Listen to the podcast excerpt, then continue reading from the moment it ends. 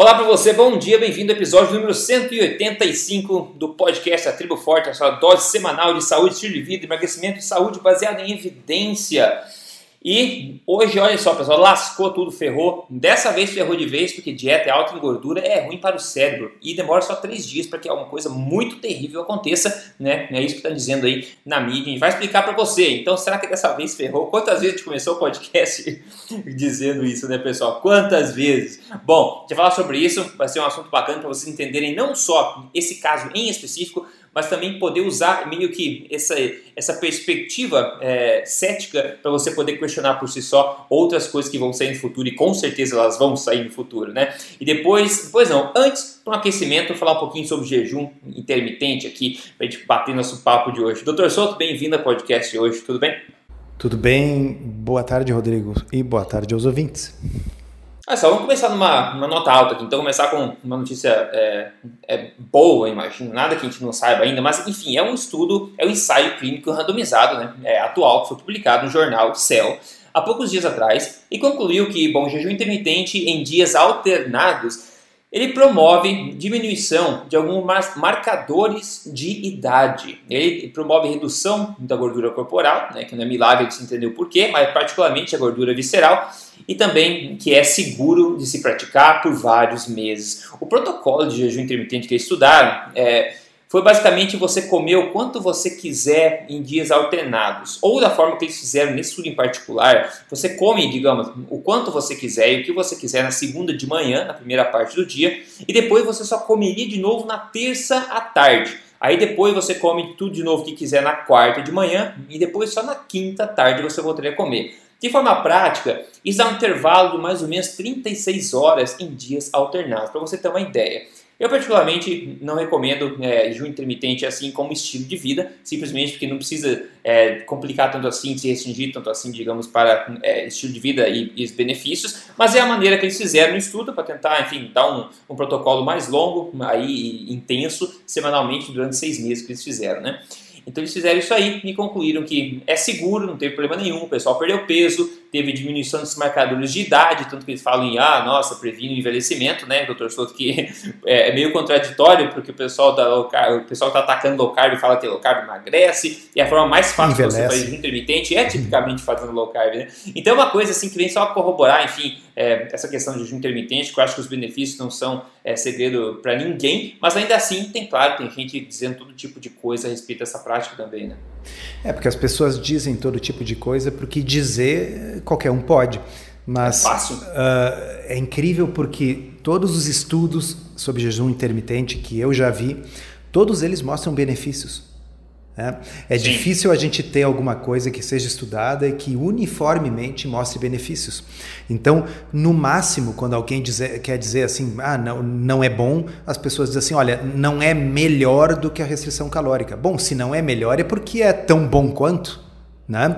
Então, uh, digamos, a gente tem estudos sobre jejum mostrando benefícios muito interessantes como esse, tem estudos sobre jejum mostrando que o benefício é equivalente ao de uma restrição calórica crônica, né? mas nós nunca vimos, eu não vi, um estudo sobre jejum intermitente que tenha mostrado malefícios. Né? E as certo. pessoas têm a língua solta né? para chegar e dizer: olha, faz mal. A, a, a alegação mais bizarra que eu já ouvi sobre jejum intermitente é que engorda. É, sim, essa eu já ouvi também, incrível. É, é, porque assim, é, realmente, é, nesse universo, talvez tenha outros, né? Tem pessoas que pensam que tem universos paralelos, onde as leis da física são distintas do nosso. Nesse nosso, existe uma coisa chamada lei da conservação de energia. Né? Então, quer dizer, se você não come, é difícil imaginar que você vai engordar. É, né? É, é. aí é, diz assim, é, uhum. mas é que aí quando você comer, você vai comer muito mais. Pessoal, exato, vamos pensar. Exato. Se uma pessoa come em média duas mil calorias por dia e ela não come num dia, no outro dia ela vai ter que comer 5 mil para engordar. Porque uh, se ela comer 4 mil no outro dia, e isso não acontece, a gente sabe que a compensação no dia que a pessoa come é muito menor, é em torno de 400 calorias, mas digamos que ela comesse 10 vezes mais. Tá? Uh, ainda assim ficaria em equilíbrio termodinâmico. Eu precisaria comer 5 mil calorias. Então as pessoas dizem coisas e, e, e, é incrível, e dizem na imprensa, e gente usando avental branco, né? Pega e diz cada coisa. Então, diferencial, né, pessoal, que vocês ouvem aqui na Tribo Forte é assim: Rodrigo está falando do estudo que tem a referência bibliográfica, vai estar tá aqui no link do podcast, né? Quem quiser, clica lá e vê o estudo. E é um ensaio clínico randomizado em humanos é alto nível de evidência. No ser humano, randomizado, diferente de coisas que nós vamos falar mais tarde. Exato, exato, muito bem disso, muito bem dito. E na verdade, bom, eu estou me segurando, vamos começar a diversão aqui direto, né? Porque olha só, pessoal, vocês sabem que é, balela sobre nutrição é uma coisa que acontece todo dia, tá na mídia toda hora aí, né? E, e, o pessoal fala mesmo sem filtro, sem filtro, fala sem piedade, não coloca referência, né? Agora, quando essas besteiras são ecoadas por organizações que supostamente deveriam ser reputáveis e sérias, e são organizações da área, a coisa fica um pouco mais séria e a gente precisa se manifestar um pouco em relação a isso especificamente, né? E agora, foi o caso da Abeso, de se pronunciar. A ABESO é a Associação Brasileira para o Estudo da Obesidade e Síndrome Metabólica, né? Ou seja, estudo está no nome da própria associação, né? Então é, log, é lógico que é óbvio que eles sabem diferenciar níveis de evidência científica e um bom estudo de um mau estudo e vão passar informação boa para a população, correto? Bom, no Instagram deles, nessa semana, eles postaram uma imagem grande com ovos e bacon e o seguinte texto: basta três dias para afetar o cérebro. Foi nossa, né? Daí o texto que eles colocaram é o seguinte: dietas cheias de alimentos gordurosos inflamam o hipotálamo. Neurocientistas da Universidade de Yale, nos Estados Unidos, demonstraram que dietas pouco saudáveis, carregadas de carboidratos simples e principalmente gorduras saturadas, promovem inflamações na região cerebral do hipotálamo. Quando havia muitas fontes de gordura no prato, no prato.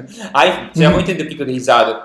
Quando havia muitas fontes de gordura no prato, a inflamação dos neurônios dessa área não levou mais do que três dias para aparecer. O estudo foi realizado em animais, vamos deixar bem claro, mas para os autores ele dá uma pista muito válida de como é, alguns tipos de alimentos que escolhemos consumir pode afetar a saúde do ponto de vista neurológico e isso por sua vez desequilibrar todos os mecanismos de controle do nosso metabolismo. Uh. Olha só, primeiro, se o estudo foi em ratos, por que, que a imagem tem ovos e bacons. Ratos são americanos, talvez, não sei.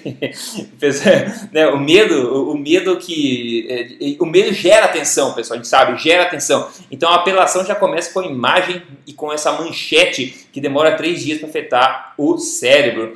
Agora, é, que, eu ia falar aqui? Ah, tá. Eu, eu achei engraçado que eu fui no Instagram, tá? E, e não é só nós, pessoal. Aqui tem gente que escuta, tem bastante gente que escuta a gente. O pessoal está desenvolvendo também um centro, um senso crítico, cético. E tem uma nutricionista que postou uma mensagem lá é, no Instagram da, da Bisa. Ela falou o seguinte, ó.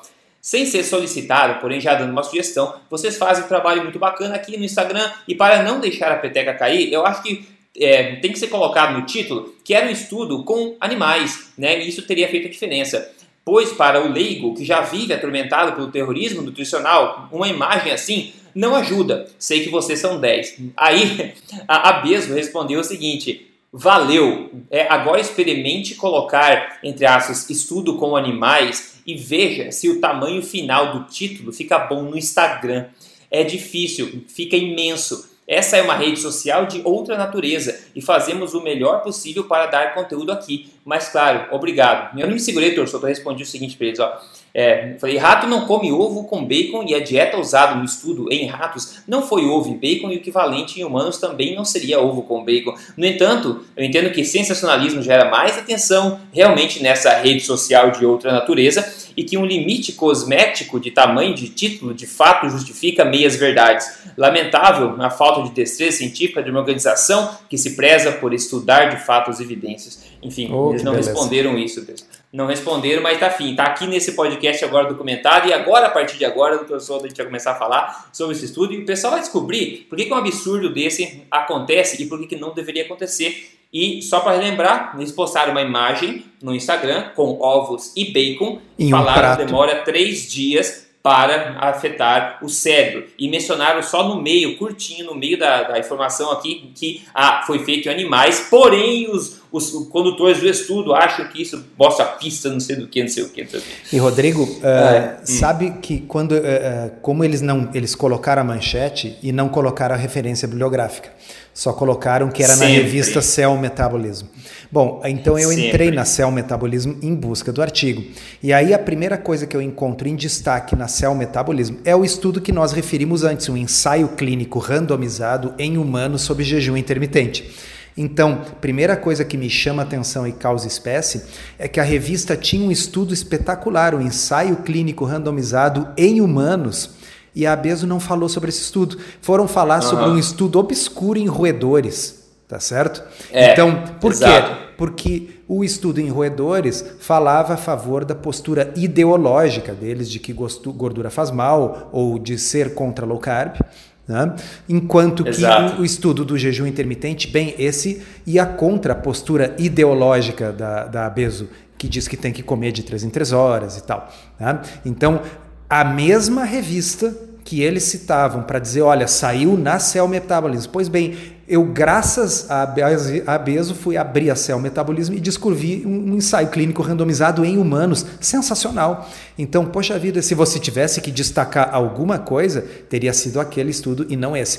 e a isso, né? segunda coisa foi assim, cara, deixa eu ver como que eles deram ovos e bacon para esses animais? Eu pensei assim, será que foi o bacon bem picadinho, que a boquinha do rato é pequenininha, né? Ah, é. Deixa, eu, de, deixa eu falar aqui do, do, do, só a introdução do, do, estudo, no caso, o título dele, a gente já entra na é. parte da dieta também. Entra aí, entra, entra lá. Vai eu lá. sei que é divertido. Vamos lá. Pessoal, o título do estudo é o seguinte: é, é, ó, é UCP2 microglial media a inflamação e obesidade induzida por uma alimentação alta em gorduras, tá? Esse é o nome do estudo. Do título, a gente tira o seguinte já, que é um estudo hum, é, mecanístico, né? Estão avaliando o impacto desse UCP2, que é uma proteína microglial no cérebro, etc. E ainda a gente tira outra coisa, que aparentemente omitir as coisas não é a mesma coisa que mentir, né? No meio científico, ainda que seja a omissão de algo crucial, né? Do que, que eu estou falando? Bom, eles dizem aí alimentação alta em gorduras no título, mas na verdade, olha o que o estudo diz no texto. Ele fala, uma, em uma dieta para induzir obesidade, o consumo de uma dieta alta em gordura e alta em carboidrato induz todas essas inflamações que eles estão falando em até em três dias aí após a, o começo dessa dieta. Então, e outra coisa, aparentemente, é o que submeti no título, é o um pequeno detalhe que o estudo foi feito em ratos também, que não está óbvio assim. Agora então, torcedor, em termos de dieta, por que, que a gente não vê então né, essa dieta alta em gordura e alta em carboidrato, né? Que é altamente inflamatório, obviamente, né? Será que foi, como você disse, ovos e bacons, como a imagem da Bezo mostrou? Ou será que foram panquecas com manteiga? Ou será que foram coisas muito piores do que isso, né? Diga é. lá a tua primeira impressão. Bom, pessoal, então assim, isso que o Rodrigo falou foi a primeira coisa que me causou espécie. Eu li o título falava em dieta alta em gordura, mas já no início do texto do estudo falava alta em gordura e carboidratos. Bom, isso é diferente, né? Alto em gordura poderia ser um salmão. Alto em gordura e carboidrato poderia ser um churros ou um milkshake. Ok? Exato. Salmão é a mesma coisa que churros? Milkshake é a mesma coisa que ovos? Porque ovo é alto em gordura, mas é baixo em carboidrato. Churros é alto em gordura e carboidrato. Essa é uma diferença que não é um pequeno detalhe. Essa diferença é a diferença entre a saúde e a doença, entre a obesidade e o peso normal. É uma diferença bizarra para omitir do texto, do título do texto. Tá? Bom, primeira coisa. A segunda coisa é que, que deram de comida? Então a gente vai no material e métodos, o que nessa revista específica, na Cell Metabolism, eles descrevem o, o a, tem a introdução, aí depois eles dão os resultados, depois eles dão a discussão e lá no final tem os métodos. Né? E aí nos métodos está esmiuçado tudo, tudo, tudo, cada reagente químico que foi usado para fazer os exames, etc. E aí a dieta, essa engordativa, era uma dieta chamada D de dado 12451. Tá? Uhum. Que não me diz muita coisa, né? Então, botei no Google. Rodent Diet, dieta para roedores D12451. E aí vem a formulação da dieta. Tá? Então, a tal dieta de alta gordura, uh, eu não sei por que, que o total deu 858 gramas, ao invés de ser normalizado, sei lá, para 100 gramas, mas sabendo isso, Anotem aí, pessoal. Pega num papelzinho e escreve agora.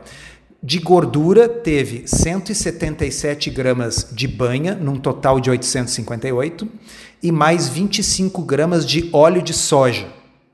Tá? Então foi uma mistura de 177 gramas de banha e 25 gramas de óleo de soja.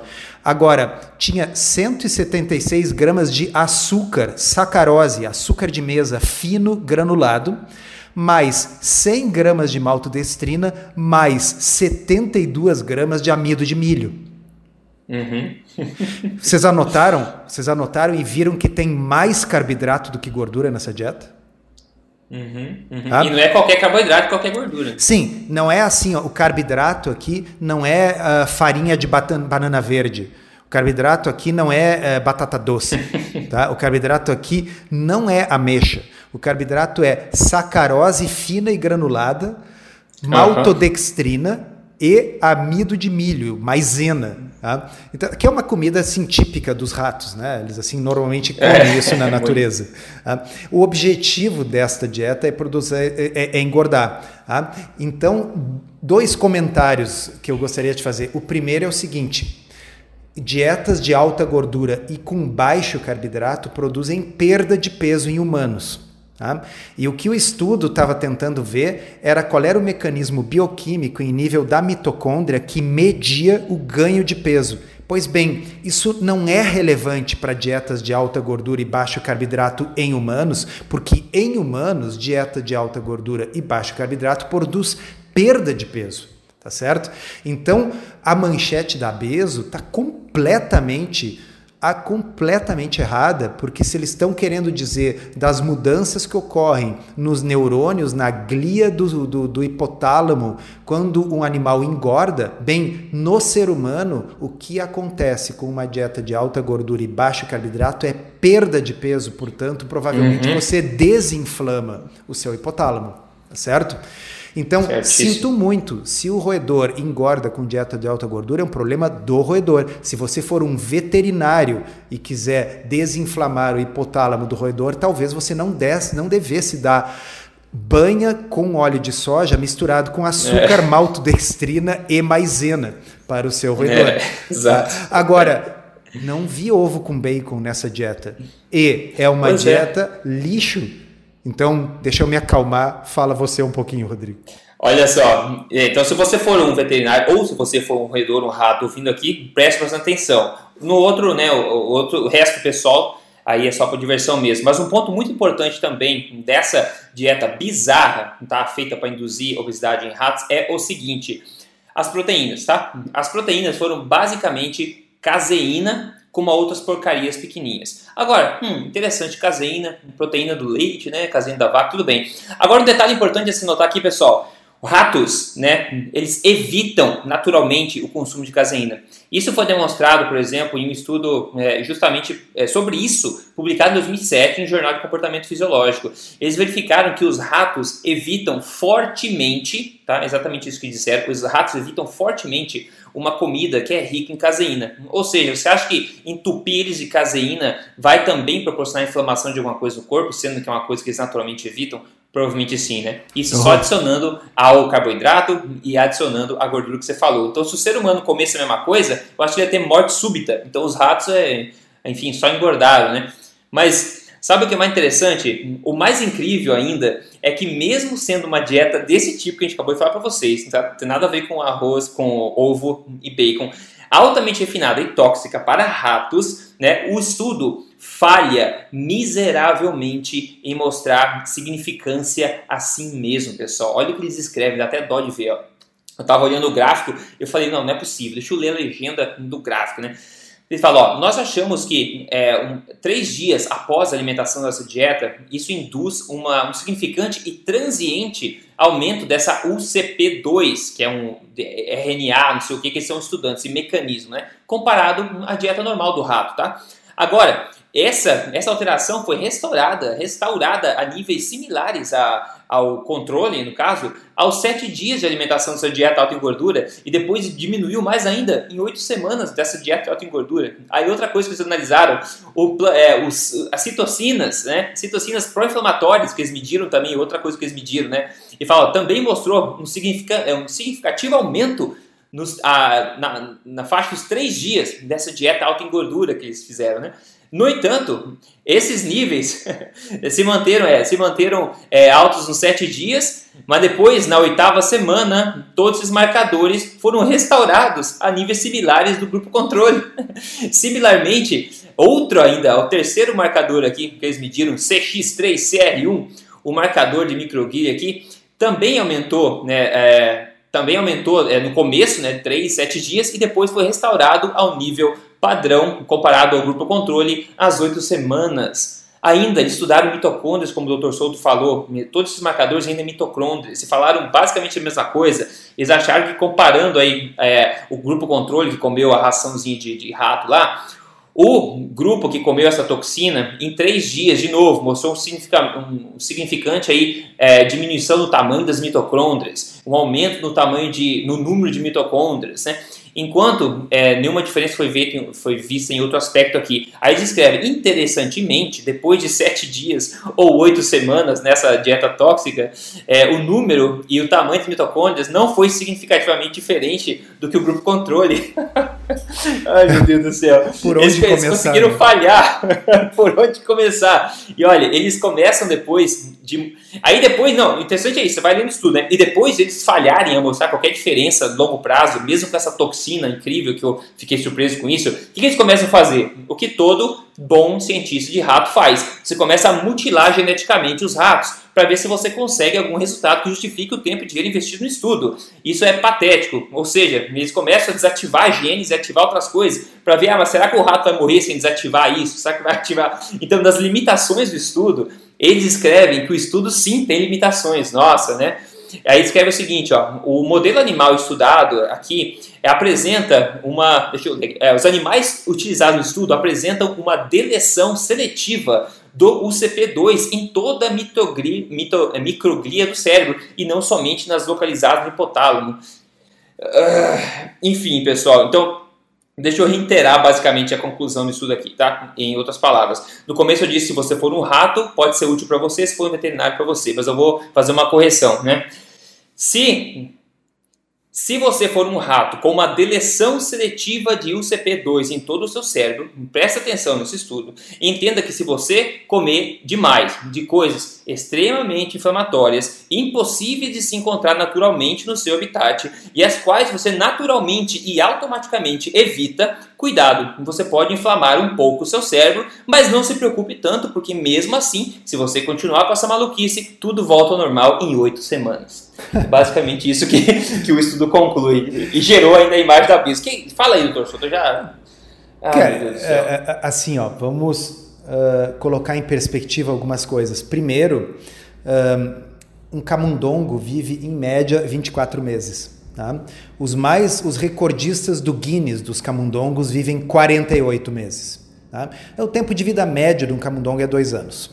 Uh, significa que um dia para um camundongo é mais ou menos 40 dias para os humanos. Tá? De modo que se você fala que três dias leva para provocar alguma coisa num animal, significaria que um ser humano teria que comer esse milkshake aí por quatro meses, ok? Para provocar uma inflamação. Então não, não é três dias, é errado, é mentira aquela manchete. Boa, boa, tá? boa. É o primeiro fato. Tá? Segunda coisa. Uh, eu usei milkshake aqui porque é um belo exemplo. Imagina que eu faço um estudo científico que eu vou ter dois grupos, tá? De pessoas. Um grupo controle que vai se alimentar normalmente e outro grupo que vai tomar milkshake todos os dias. Tá? E ao final de um certo tempo eu meço alguns marcadores metabólicos e descubro que o grupo do milkshake teve uma piora nos seus marcadores metabólicos. E a minha conclusão: gordura faz mal. Exato. Sim, milkshake tem gordura, mas milkshake tem açúcar, né? Então, se eu dou milkshake, eu posso concluir que gordura faz mal? Não, eu posso concluir que milkshake faz mal, que gordura com açúcar faz mal, que é o que esse estudo testou. Ele testou. E outra, deu, é como se, desse, como se tivesse dado milkshake para pessoas intolerantes à lactose também, né? Tem isso também. É, exato.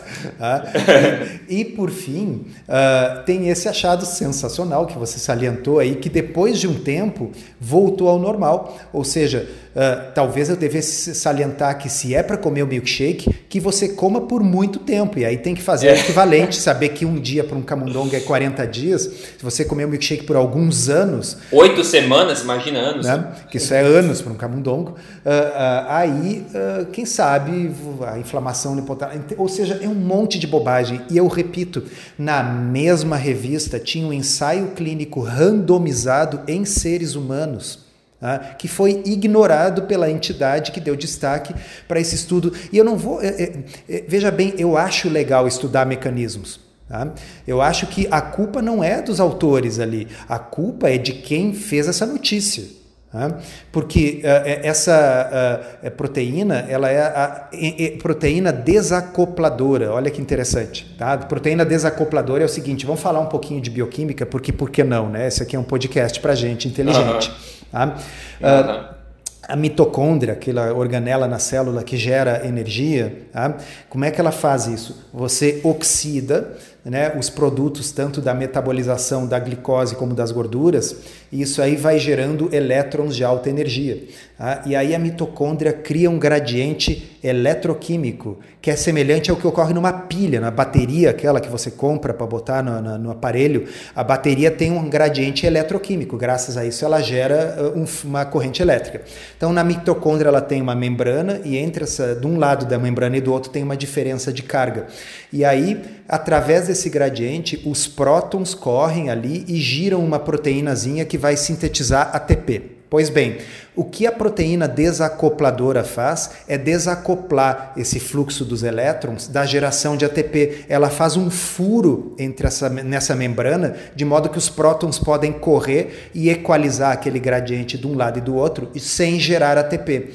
Quando é que a célula usa isso? Quando ela tem uma sobrecarga energética maior do que ela é capaz de usar. Então ela faz esses ciclos fúteis e isso aí dissipa calor de modo a proteger a célula da toxicidade do excesso de energia. Então, sim, o que eles demonstraram é que esse excesso de energia tem a ver com a ativação dessa proteína, isso aí ocorrendo no hipotálamo pode gerar inflamação, e esse é um mecanismo que pode estar por trás, enfim, de alguma coisa. Eu acho legal estudar esses mecanismos, eu não tenho nada contra, acho que a ciência avança cada vez que em você contexto, né? elucida as coisas, mas é no contexto. Foi dada uma dieta ali cujo objetivo declarado do fabricante da dieta é ser uma dieta obesogênica.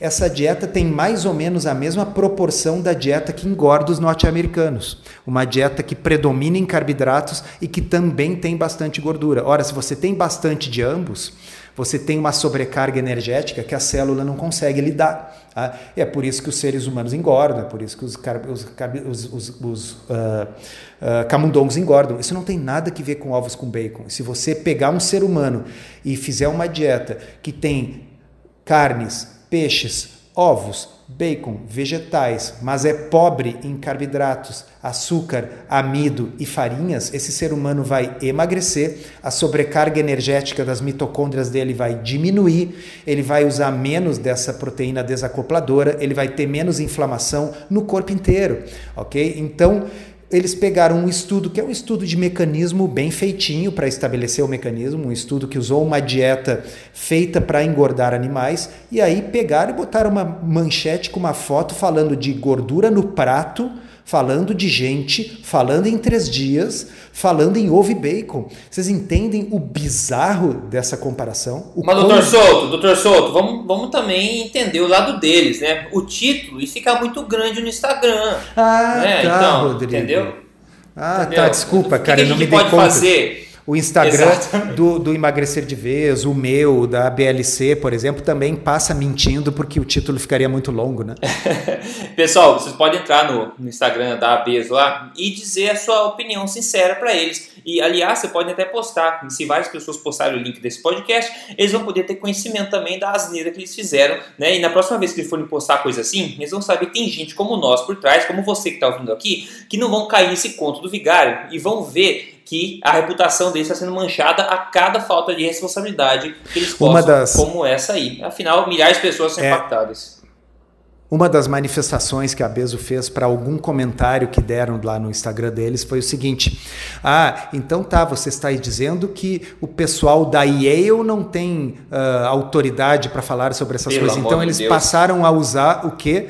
A falácia da autoridade. Né? Se foi em Yale, Tá certo. Bom, primeiro, Yale pode falar bobagem. Segundo, quem falou bobagem não foi Yale.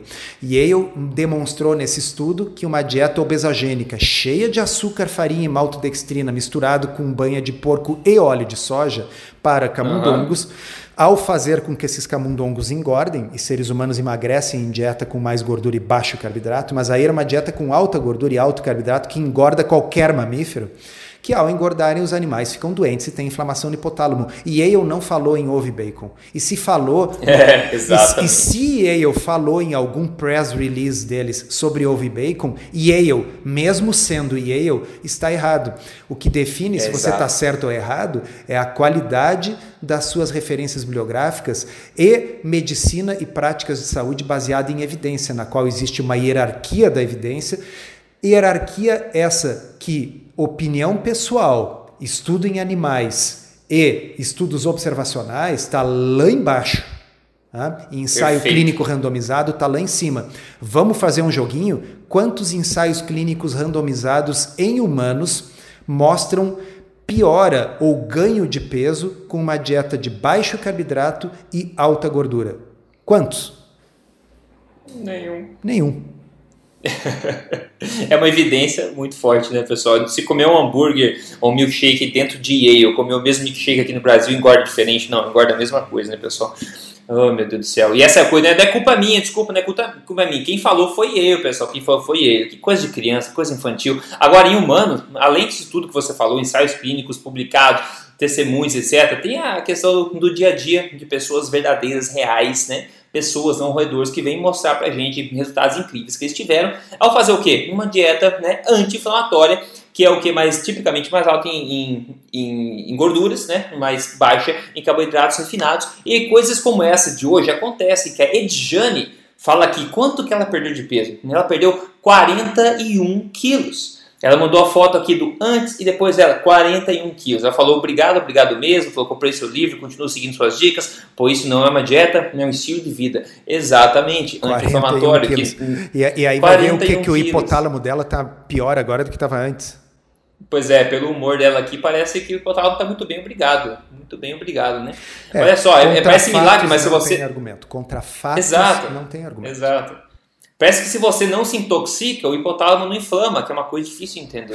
Né? É impressionante. Pessoal, se vocês querem seguir passo a passo, sempre recomendo aqui um programa de emagrecimento baseado em evidência. Eu convido você a entrar no código emagrecer de vez. É só entrar em código emagrecidevez.com.br lá para dar uma olhadinha se isso te interessar, ok?